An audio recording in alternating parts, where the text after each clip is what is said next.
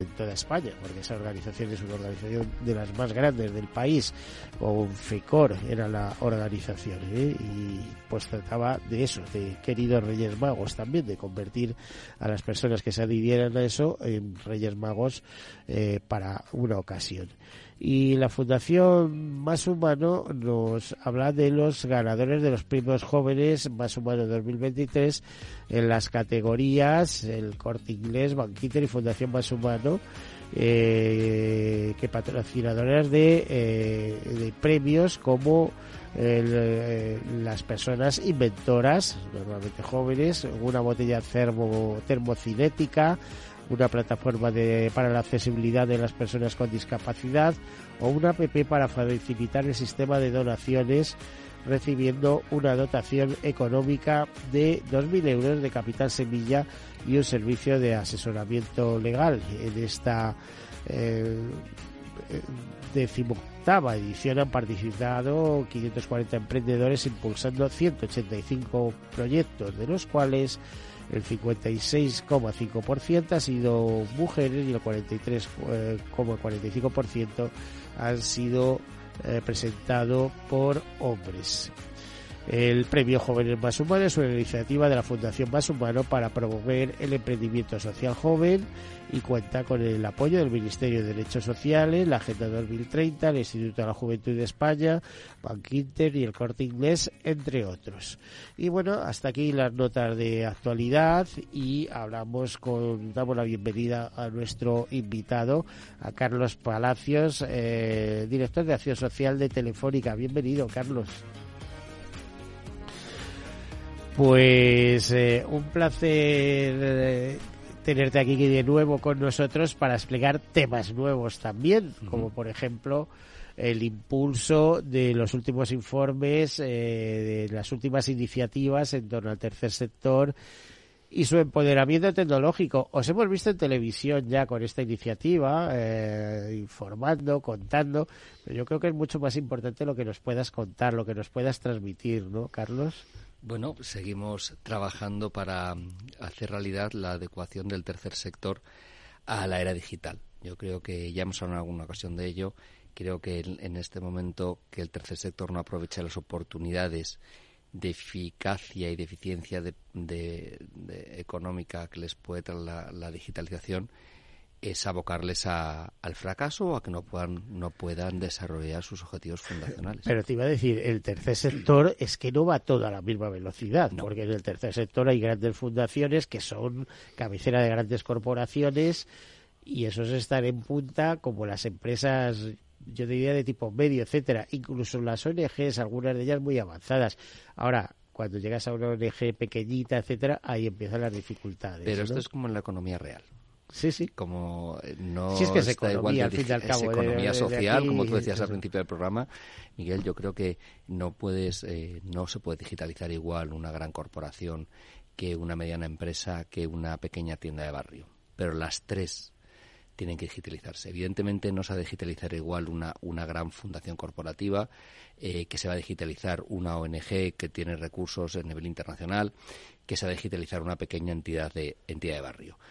Pero siendo conscientes de ello, eh, todos deben incorporarse a digitalización. Probablemente en un caso tendrán que hacerlo para eh, generar unos procesos eh, internos de gestión muy complejos, en otro caso tendrán que hacerlo para hacer una captación de fondos a nivel internacional para el mantenimiento de su actividad y la pequeña entidad social lo que tiene que intentar es que la digitalización no sea ajena a la misma. Entre otras cosas porque está en su responsabilidad que a los usuarios que tiene tampoco les deje atrás. Eh, probablemente una gran corporación. Ahí, sí que hay una gran labor, porque está clarísimo que hay mucha gente que está descolgada de la tecnología. Es decir, bueno, conocimientos básicos. Utiliza, eh, hace poco leía el informe este, que utilizan, por ejemplo, las personas mayores, básicamente el móvil y como mucho el WhatsApp. es un tema que nos preocupa muchísimo. La exclusión digital es uno de los nuevos factores de exclusión social. Pero claro, es que estamos en otro paradigma, nos hemos inventado otra cosa, otra forma de vivir, etcétera, y queremos que todo cuele por ahí. Díselo a Hacienda, ¿no? Que quiere todas las relaciones online o, o, a las administraciones, o pídele algo a la seguridad social. Si no te dan citas, tienes que entrar por el ordenador, quieras o no quieras. Yo creo ¿Eh? que el, podríamos em, estar un montón de tiempo discerniendo sobre si es buena o mala la digitalización, si tiene que combinarse con un mundo analógico en el cual... Pero si puede ser maravillosa, pero hay que estar preparado y educado. Y eso se empieza desde pequeñito. Se empieza desde pequeño, pero no puedes dejar nada de atrás. La digitalización ha llegado más tarde para algunas personas. Eso no quiere decir que las pueda dejar fuera de todo este proceso. Y, y es una realidad, ¿eh? Es, mira, en este país, si hablamos, nos centramos en personas mayores, Miguel, eh, hay, en el año 2030 habrá 10 millones de personas mayores de 65 años, aunque la Unión Europea los determina mayores de 60, pero bueno, considerando la de 65 años, lo que todos empezamos a entender que es una persona, que es una persona mayor, habrá 10 millones de personas. en este país, el nivel de conectividad es, si no el más grande, de los más grandes de Europa. Es decir, no es un problema de no tener conexión. Me dirás que en un pequeño pueblo del Pirineo no llega correctamente la conexión pero pues la conexión llega al 95% del territorio de una manera plena. Tenemos mucha bueno, conectividad. Yo he oído algún directivo de Telefónica presumir de ello, que además sois, erais en Telefónica los que tirabais las redes para que los usara todo el mundo. teniendo responsabilidades en eso y es verdad que presume un director de Telefónica, pero por el dato, por el dato es el, es el que es, ¿no? Probablemente en, en la Comunidad de Madrid haya mucha más conectividad que en toda Alemania. Entonces, no es un problema de conectividad. Cualquier persona mayor tiene un dispositivo cerca, tiene un teléfono móvil, tiene una tablet, eh, algunos tienen un ordenador, pero casi todos tienen un teléfono móvil.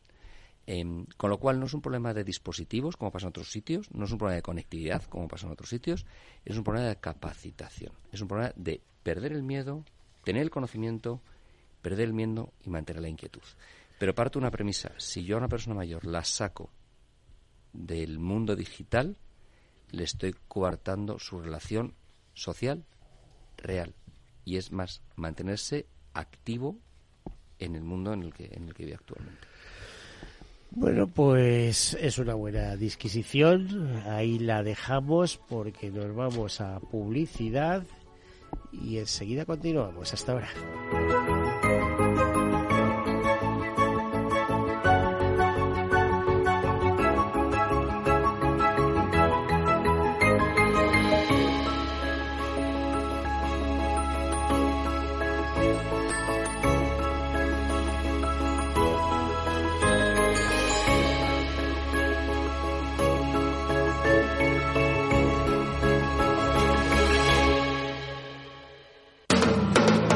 Capital Radio. Diez años contigo.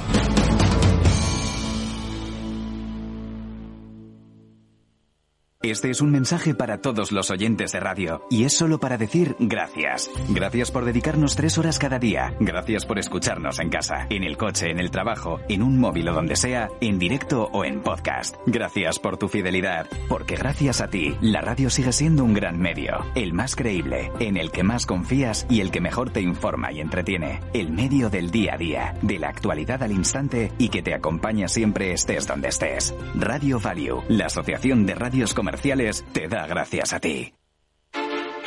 Industria, seguridad, tecnología, aeronáutica, innovación, empleo de calidad, defensa. Hablemos de defensa y seguridad, el primer programa de radio que da voz a la industria nacional de defensa. Los miércoles a partir de las tres y media de la tarde, hablemos de defensa y seguridad con Laura Blanco, de la mano de IDS.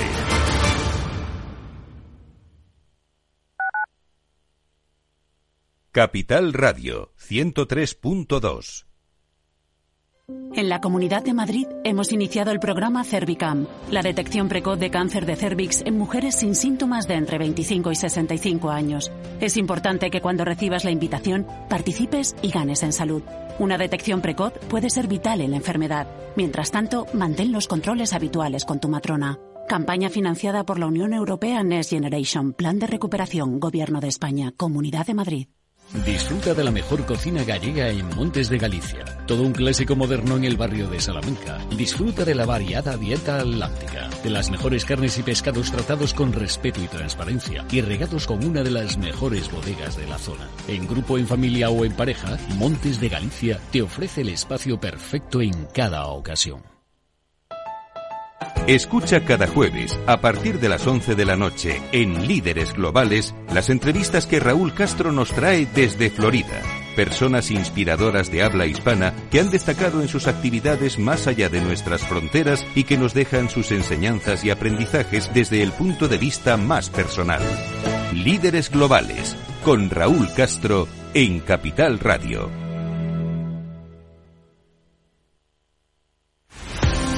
Empresas tecnológicas, escuelas de negocios, sindicatos, organizaciones empresariales, empresarios, formadores y figuras relevantes de las administraciones públicas comparten tertulia todos los miércoles a las 3 de la tarde en Cibercotizante, un programa dirigido por José Joaquín Flechoso. Cibercotizante, la digitalización desde una óptica diferente. Capital Radio. Capital Radio. Siente los mercados.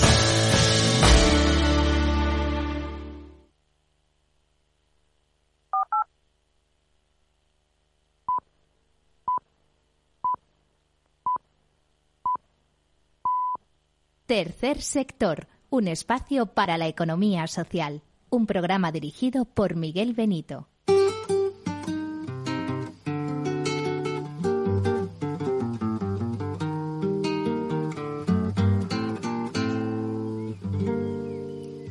Tal su café? ¿Cómo estuvo su agua y panela? Qué buenas arepas las que prepara Doña Rubiela. ¿Qué tal el ajiaco con el frío de la mañana? Y el sabor de la papa que traje fresquita y de la sabana. Discúlpeme si interrumpo su desayuno. Para salir de las dudas es el momento más oportuno. Dígame usted si conoce la molienda o el azúcar es solo una bolsa que le compran en la tienda. Y cuénteme qué sabe de su tierra, cuénteme qué sabe de su abuela, cuénteme qué sabe del maíz, o acaso olvidado sus antepasados y su raíz. Dibújeme el árbol del cacao, mientras se toma ese chocolate con pan tostado Dígame su merced, ¿qué sabe del asadón? Ese es el que le trae a usted las sopitas al cucharón. Y cuénteme, ¿qué sabe de su tierra? Cuénteme, ¿qué sabe de su abuela? Bueno, pues no es Colombia exactamente, pero nos vamos a El Salvador, que pilla por allí cerquita. Y digo que nos vamos a El Salvador eh, y, van a ver la razón de por qué les hablamos del Salvador. Tenemos eh, el teléfono Aurora de Rato Salazar Simpsons, que es una de las responsables de la Fundación Padre Arrupe. Aurora, eh, buenas tardes. Buenas tardes, Miguel. ¿Cómo ah, estáis? Bien, no sé tu cargo exactamente.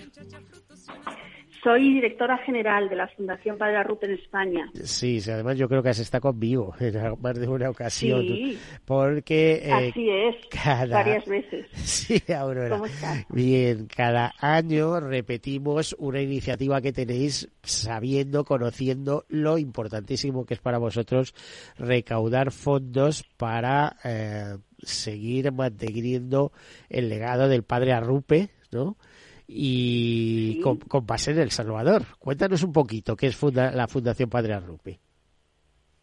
Efectivamente, eh, resumido muy brevemente, nosotros lo que hacemos es dar educación de alta calidad, exactamente igual que la de cualquier niño aquí en España, a niños vulnerables, de entornos muy vulnerables y que no tienen recursos económicos para poder pagar una educación como esta en El Salvador. Operamos en Soyapango, que es un distrito que está eh, a unos 20 minutos de la capital de San Salvador. Eh, como digo, es una, es una zona muy deprimida y nosotros lo que ofrecemos a estos niños es eh, esta educación de alta calidad bueno, para que puedan competir en un mundo global como el del siglo XXI y competir en igualdad de condiciones con con el resto con el resto de los niños. Esa es un poco la filosofía que nosotros tenemos. Además, también les ofrecemos salud porque en el año 2008 nos dimos cuenta de que muchos de los problemas que tenían estos niños era que no iban a un médico nunca, porque allí a la, gente a la que nosotros atendemos es gente que solamente va eh, eh, eh, al médico cuando tiene un problema de salud muy gordo, muy gordo, muy gordo. Si no, la medicina preventiva no existe, no tienen capacidad para poder ir a un, a un dentista o ir a, a, un, alguien que les mire la vista. A cosas así. Entonces abrimos una pequeña clínica para atender a nuestros niños de manera gratuita y viendo la gran demanda que había en la comunidad, la abrimos a la comunidad y bueno, 15 años después eh, atendemos a 60.000 pacientes al año. y los niños pues se han multiplicado. Sí, sí, los niños se han multiplicado también. Tío Juanri, esta es una iniciativa de un, de un cura jesuita, como, como bien has dicho, que se llamaba el padre Juan Ricardo Salazar Simpson, que eh, quiso ponerle de nombre a la fundación Fundación Padre Arrupe, porque cuando él decidió coger eh, los hábitos con los jesuitas, el general de la Compañía de Jesús era el padre Arrupe y lo admiraba mucho y eh, pedimos permiso a la familia, nos lo concedió y, por eso nos llamamos Fundación Padre Arrupe. Y lo que tío Juanri, que era hermano de mi madre, eh, vio en El Salvador cuando, cuando lo destinan allí en plena guerra civil era que el país, cuando llegara la paz, no iba a tener la capacidad de asumir a todos esos niños víctimas del conflicto armado y, y, y bueno, y de las clases sociales más, más, más bajas y darles de verdad una educación que les permita eh, eh, tomar las riendas de su vida y, bueno y buscarse un trabajo ya si están bien formados como, como todos los demás. Aurora, tú que viajas, sí, tú que viajas frecuentemente a El Salvador, ¿ha cambiado el país en estos últimos años? Ya sabes a qué me refiero, al control de las maras, de la inseguridad ciudadana, etcétera. Pues sí, pues sí, yo tengo que decir que sí, yo llevo viajando a ese país eh, 30 años, eh, eh, un poco más, un poco más, desde que tío Juan lo destinaron en el año 85 más o menos. Yo ya iba eh, a verlo, yo tenía una relación muy cercana con él y mis, padres en sus viajes me llevaban y, y, bueno, pues el país se ha transformado muchísimo en los últimos dos años, sobre todo a nivel de seguridad. Eh, hay que tener en cuenta que El Salvador, que esto no lo sabe mucha gente, en el año 2015 fue el país en paz más violento del mundo. Eh, hay que tener en cuenta que El Salvador es como nuestro Badajoz, es decir, es un país muy pequeñito, con una densidad de población enorme, como la comunidad, más que la comunidad de Madrid, seis millones eh, y medio, un poco más de, habitantes.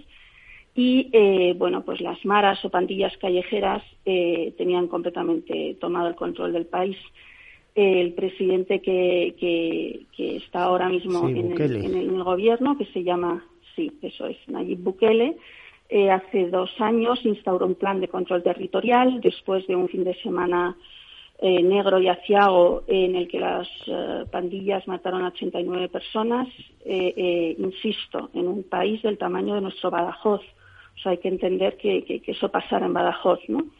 Eh, bueno, pues eh, puso en marcha un, plan de control territorial, como, lo llaman ellos, eh, en varias fases. Y desde entonces hasta ahora, mm, bueno, pues se han detenido a un montón de personas, creo que ahora están en 71.000, y construyó otra cárcel y, desde luego, la población a la que nosotros atendemos, el nivel de seguridad actual no tiene absolutamente nada que ver con ese que comentó del año 2015, claro. Bueno, estamos eh, aquí compartiendo mesa con Carlos Palacios, que es el director de acción de Telefónica, y nos comentaba hace un momento que ellos en algún aspecto os han echado una mano, como, Yo creo que desde, desde Profuturo sí que hemos colaborado con la Fundación Juana Rupe y también aquí en Madrid hemos hecho algunas cosas hace, hace tiempo, me parece ¿Tú, ¿tú recuerdas, Aurora? Sí, claro que sí, claro que sí. Eh, eh, Telefónica nos, nos, nos apoyaba muchísimo, sobre todo al principio de los tiempos, cuando nosotros empezábamos en el año 92, eh, eh, fueron eh, grandes artífices de que este concierto que ahora vuelve pudiera, pudiera realizarse y efectivamente con una iniciativa que ellos tienen maravillosa que se llama Profuturo, como, como dice Carlos. Carlos, ¿qué tal? Encantada de saludarte. que, no te, que no te he dicho nada. ¿Cómo estás? efectivamente nosotros somos el implantador, uno de los, hay dos, uno de los implantadores en, en El Salvador del programa Profuturo eh, eh, que, al final lo que llevan es educación digital a, las, a unas escuelas eh, eh, públicas en zonas muy muy de difícil acceso dentro de dentro del Salvador. ¿cuántos estudiantes atendéis ahora mismo en vuestros colegios? ¿A cuánto? Bueno, y pues mira, tuteláis también las carreras, etcétera, ¿no? Pero Sí, sí, nosotros ahora mismo, eh, como te digo, hace 30 años empezamos con 100 alumnos, ahora mismo en, nuestro, en nuestras instalaciones de Soyapango tenemos 1.852, eh, para el año que viene eh, rondaremos casi los 2.000, y con estas ayudas que, que, hacemos eh, y que implementamos para terceros y que ayudamos al Gobierno, pues en estos años hemos llegado a, impactar en, más de 50.000 niños, o sea que es un, es un número bastante, bastante importante. Y nosotros siempre, nuestra idea de intentar llevar educación de alta calidad a gente que no tiene acceso a ella, porque creemos que la educación al final es, la transformadora del mundo, ¿no? y, bueno, eso es lo que hacemos. Eh, a ver, y vamos a concretar ahora en cuál es el mensaje que queréis hacer respecto a ese concierto, esa gala que eh, por estas fechas eh, hacéis todos los años, buscando recaudación de fondos. Que por cierto, no sé si este año tenéis un acto o dos. Eh, explícanoslo.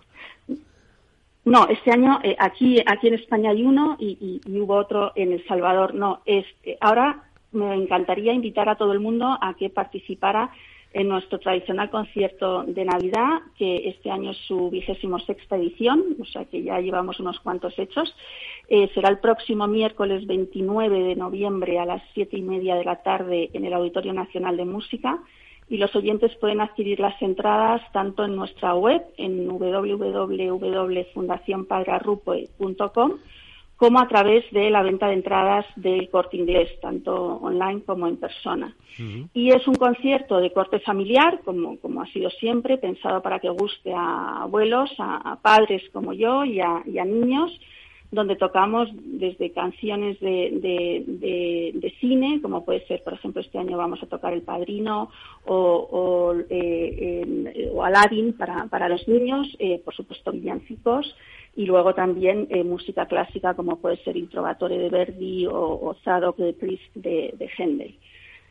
se trata de un concierto para que guste a todos, las, canciones que tocamos todo el mundo las ha escuchado y, y acaba siendo un muy bonito un buen momento para, para celebrar el comienzo de la Navidad todos juntos y, con ese espíritu navideño ayudar también a quienes más lo necesitan.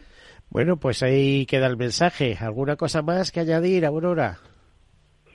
Pues nada, los que no puedan asistir por cualquier motivo también pueden comprar eh, filaceros sí, en, a través de esas dos webs o hacernos un Bizum en el 00747 en, las, en los bancos que tienen, que tienen Bizum para, para poder donar a ONGs y yo agradecer a todo el mundo que, nos ayude, a aquellos que creen que la educación de calidad es lo que transforma el mundo.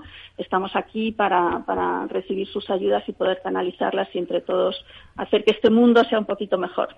Bueno, pues ahí queda el mensaje y no te perdemos la pista, ¿eh? o no la pierdas a nosotros, ¿eh? seguiremos en contacto y que os vaya muy bien el Congreso con lleno total. ¿eh? ¿Cuáles son las perspectivas? ¿Se llenará? ¿No se llenará el auditorio? Bueno, pues espero que sí, espero que sí. Las perspectivas son muy buenas, y, pero como digo, todavía quedan entradas, o sea que si, que si alguien se anima, eh, por favor que no deje de asistir, que lo que sí que puedo asegurar es que les encantará. Tenemos alguna sorpresa este año también, que siempre me gusta eh, poner algo que la gente no se espera y que estoy segura de que les, les hará soñar y disfrutar todavía más.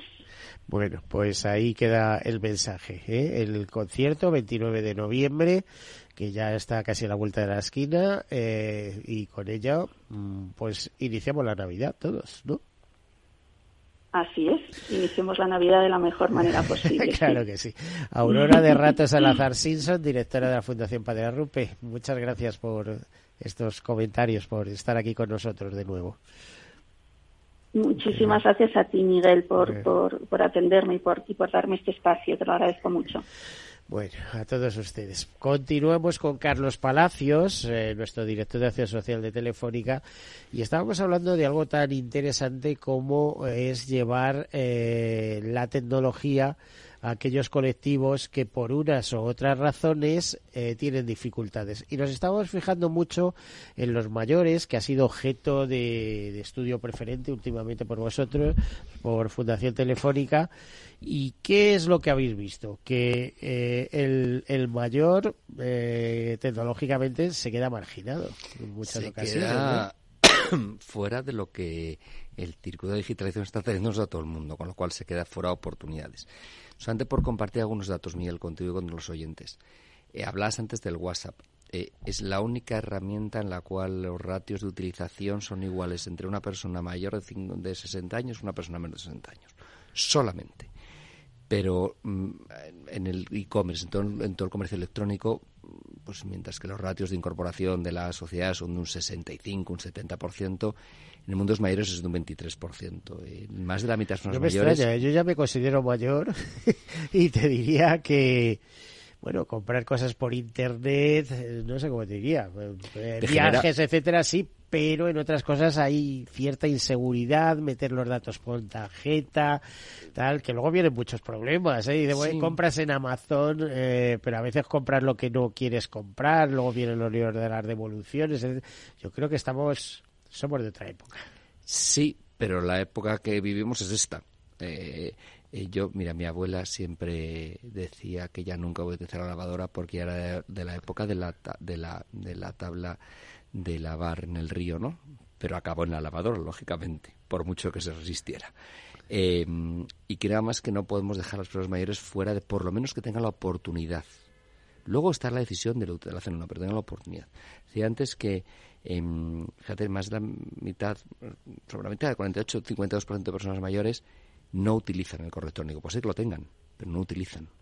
Eso les va a impedir incorporarse a muchas cosas, a comprar un viaje que tú decías antes, a, que le a que le una determinada bueno, información. Está el teléfono, ¿no? Lo que pasa que Iberia, si le compras un billete, te cobraba, igual ha cambiado, pero te cobraba 25 euros por, por tramitar el teléfono, pero, ¿no? pero fíjate que hay, muchos ámbitos en los cuales la digitalización es importante. Hay uno fundamental, ¿eh? y que siempre se nos olvida. Una persona de 65 años no es una persona que tenga que dedicarse al ocio solamente el colectivo de es un colectivo muy heterogéneo. En 10 millones de personas hay de todo.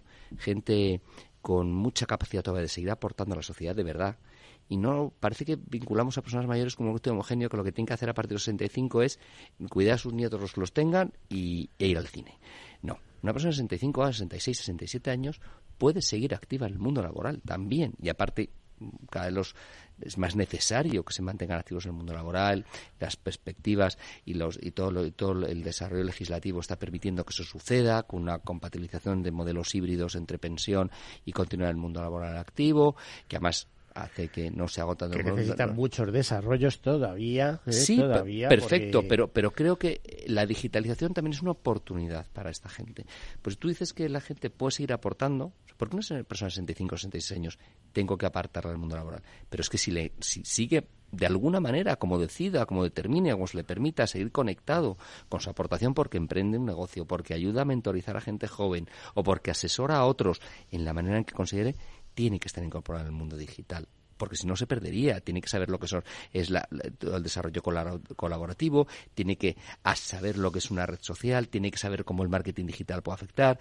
tiene que saber cómo se trabaja en Agile o en metodologías eh, Scrum o CRAM. O sea, esas cosas tiene que conocerlas. Entonces, eh, hay de todo. Yo creo que el gran error que hemos cometido las personas mayores es dos. Uno, el tratarles todos por igual. Entras un colectivo que sean mayores y parece que ya todos son iguales, no es real. Y luego el que se ha perdido un poco de tiempo en luchar en que el área digital no era para ellos. En vez de emplear ese tiempo en ayudarles a adaptar la área digital a su realidad y en capacitarles, en capacitarles para ello. Em, yo no puedo obligar a que una empresa, no puedo obligar a, Carlos, pero ¿no crees tú que estamos hablando del, del tercer set, o sea, de la tercera edad, que ya sabes que ahora hay una cuarta edad, que es a partir de los, que se llaman los grandes mayores, o la gran edad, que dicen los japoneses, a partir de los 80, 85 años, y a la cual, por cierto, accede cada vez más gente en eh, mejores condiciones cognitivas y de salud. Efectivamente.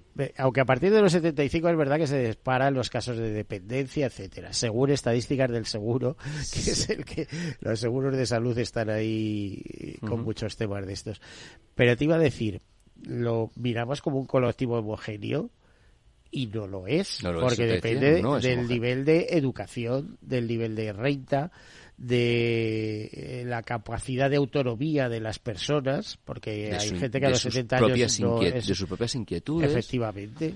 Entonces, y fíjate que el eh, factor menos determinante es el factor de renta para todo lo relacionado con lo digital. ¿eh? Pues con el tema de tecnología sí, porque comprarte un móvil, pues a lo mejor tienes que acceder a uno de 100 euros que tiene 60 euros o 70 euros de giga y no te puedes comprar un iPhone 14 Pro que vale 2.000 ¿eh? y que eh, tiene un terabyte de capacidad.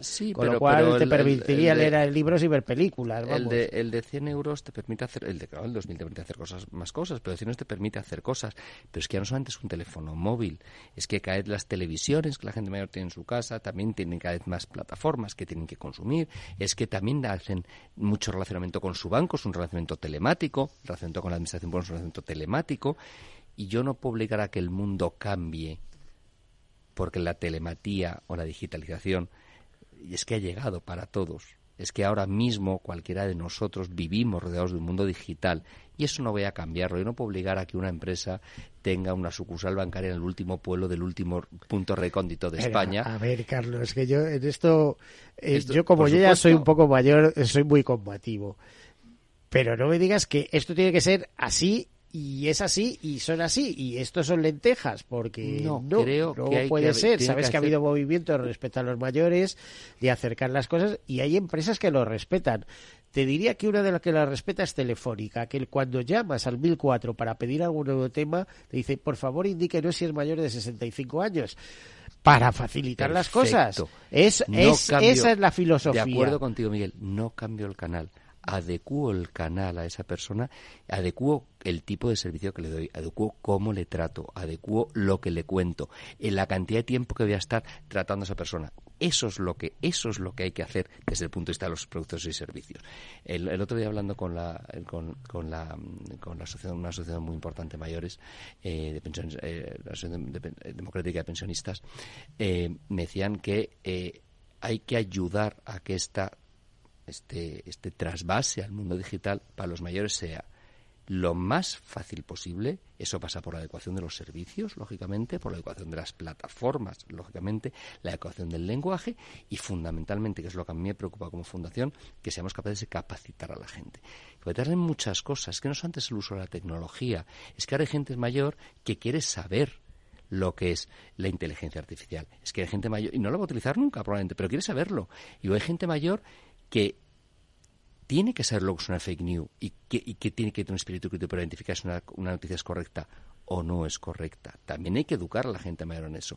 También hay que educarla en saber que las plataformas digitales tienen mecanismos de seguridad, pero es que tienes que saber utilizarlos. Y hay que incorporarles en ese mundo también. Entonces yo creo que, y, y fundamentalmente hay un tema que preocupa mucho, y es que no todas las personas mayores tienen la misma capacidad de aprender. Pues eso por un lado. Pero también es verdad eh, que hay que educar, facultades. Pero hay que educar el entorno. También hay que educar el entorno. No se puede dejar a ese nieto, a ese hijo, a esa nieta, a esa hija mm, solos delante de la persona mayor contándoles su perspectiva de lo que es la digitalización. También hay que ayudar a ese entorno. O hay que ayudar a esas residencias de ancianos donde hay un montón de técnicos de intervención social que no tienen el conocimiento preciso para trasladar todo esto que es una oportunidad para la gente. Mira, eh, cuando cada persona mayor es una oportunidad y es un peligro porque al final es lo que nos va a controlar. El mal uso va, a estar eh, eh, o sea esto supone eh, un control exhaustivo de la población como dicen los las bueno sabes que hay por ahí grupos y tendencias ¿no? que dicen esto a través del móvil y de otros equipos electrónicos nos van a tener totalmente controlados. A lo mejor no se quiere eso no bueno, a lo mejor no se quiere eso, pues quien no quiera utilizar el teléfono móvil, simplemente no lo utilice. Quien no utilizar una plataforma, que no la utilice. O sea, es, gracias a los mismos en, una sociedad tan dice, todo el mundo tiene que eh, entrar, conocer el funcionamiento de los dispositivos electrónicos. claro, y todo el mundo tiene que aprender a cocinar, porque si no, eh, pues, eh, ya está bien de comer hamburguesas. Tiene que tener, las personas tienen el derecho, el derecho y los actores que estamos dentro de esto la obligación de incorporarles en el mundo digital, si lo desean, por supuesto, si lo desean.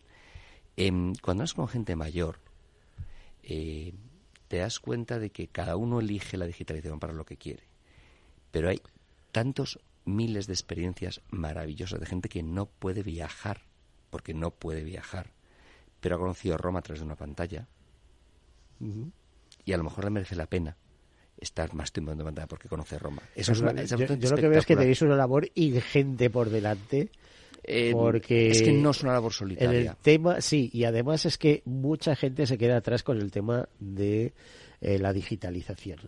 ¿eh? Se queda sí, pero esto no puede ser una labor sola. Fundación Telefónica hace cosas, pero nos hemos aliado con la Asociación Española de Banca, con la PMP, con SECOT, con con gente que tiene algo que decir. Yo creo que esto es una labor social.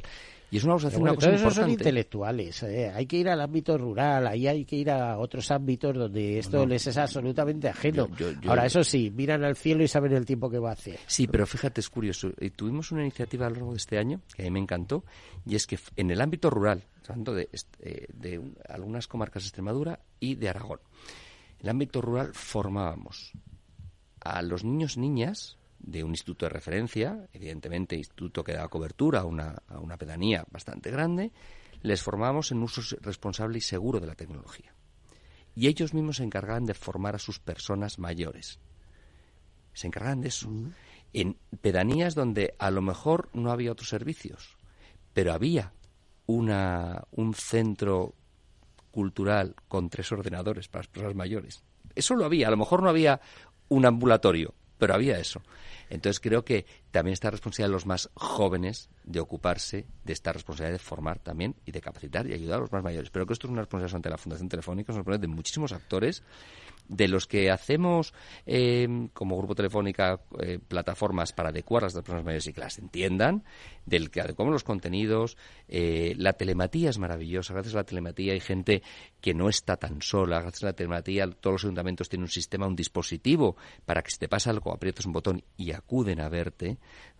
Esa parte muy positiva de la tecnología no es la que suelen salir en los medios, pero es la realidad de la digitalización. También te permite el Big Data y este control de la que tú decías, pues adelantar la prevención de determinadas enfermedades, que también es bastante espectacular, y también te permite que tu teléfono controle, controla algunas cosas, pero también controla tu, tu ritmo cardíaco, también controla otra serie de cosas que son maravillosas. y te acerca el conocimiento, de hecho, cuando llegas al médico muchas veces llevas con la tarea media aprendida y de estos son los que llamamos pacientes 2.0. sí, pero todo el mundo tiene el derecho de, si quiere, estar capacitado para eso. Y de hecho, repito, la capacidad no solamente de las personas mayores, también en el entorno. Hay muchísima gente, lo decías tú al principio, eh, la, dependencia cada vez es una realidad eh, económica, una realidad económica mayor, hay mucha más gente que va a dedicarse al tema de dependencia, es un, va a ser un sector económico en sí mismo y con un importante impacto en la productividad de este país y en el, y en el Producto Interior Bruto. Y, y, por tanto va a haber un montón de, profesionales dedicados a atender a personas cada vez más mayores. Les tendrá que atender de una manera integral. La integral es darle cuidados, eh, eh, pero también ayudarle a manejarse en la era en la que en la era en la que en la que viven. ¿Y por qué voy a excluir a una persona mayor la oportunidad de viajar? ¿Por qué voy a excluir a una persona mayor la oportunidad de comunicarse?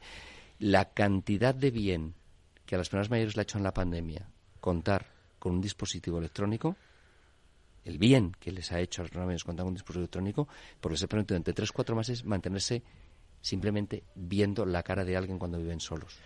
Carlos, lo tenemos que dejar aquí, sobre todo si ves a los nietos, como aquel que dice, gracias a ese dispositivo. Carlos Palacios, director de Acción Social de Telefónica, con el que trataremos otros programas sobre este mismo tema porque veo que hay una conversación muy fluida e interesante al respecto.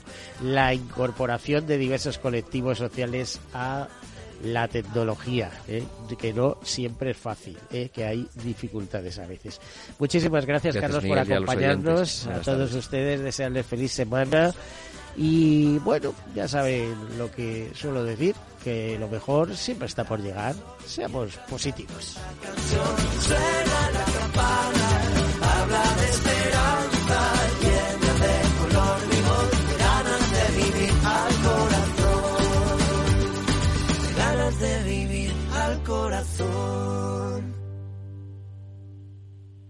Caser Grupo Helvetia ha patrocinado el programa Tercer Sector. Madrid, 103.2 FM, Capital Radio. Si quieres adelantarte a los cambios económicos, digitales y empresariales, escucha After el programa de Capital Radio para profesionales, pymes y emprendedores que te ayudará a entender el momento presente y a tomar decisiones para el futuro inmediato.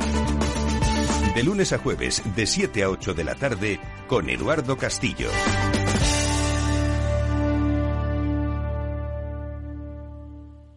¿Sabes cuál es el mejor dial para escuchar Capital Radio? Tu móvil. Ya tienes disponibles las versiones de iOS y Android de Capital Radio. Y si quieres escucharlas en tu coche, lo tienes muy fácil. Empareja el Bluetooth de tu coche con tu móvil o tableta, entra en la app de Capital Radio y ya lo tienes. Escucha Capital Radio en digital. Y si te preguntan qué escuchas, no lo dudes. Capital Radio.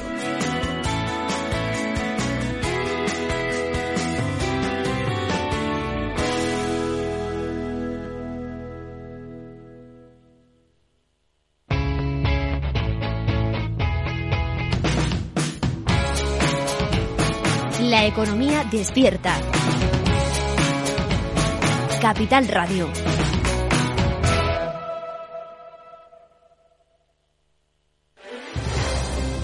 Si quieres entender mejor todo lo que rodea a nuestro sector alimentario, tienes una cita en La Trilla. Un gran equipo de especialistas te acercará a la actualidad económica y política desde el campo hasta la mesa. Conocerás sus principales innovaciones sin olvidar las producciones más tradicionales. Los sábados de 8 a 9 de la mañana con Juan Quintana, La Trilla de Capital Radio.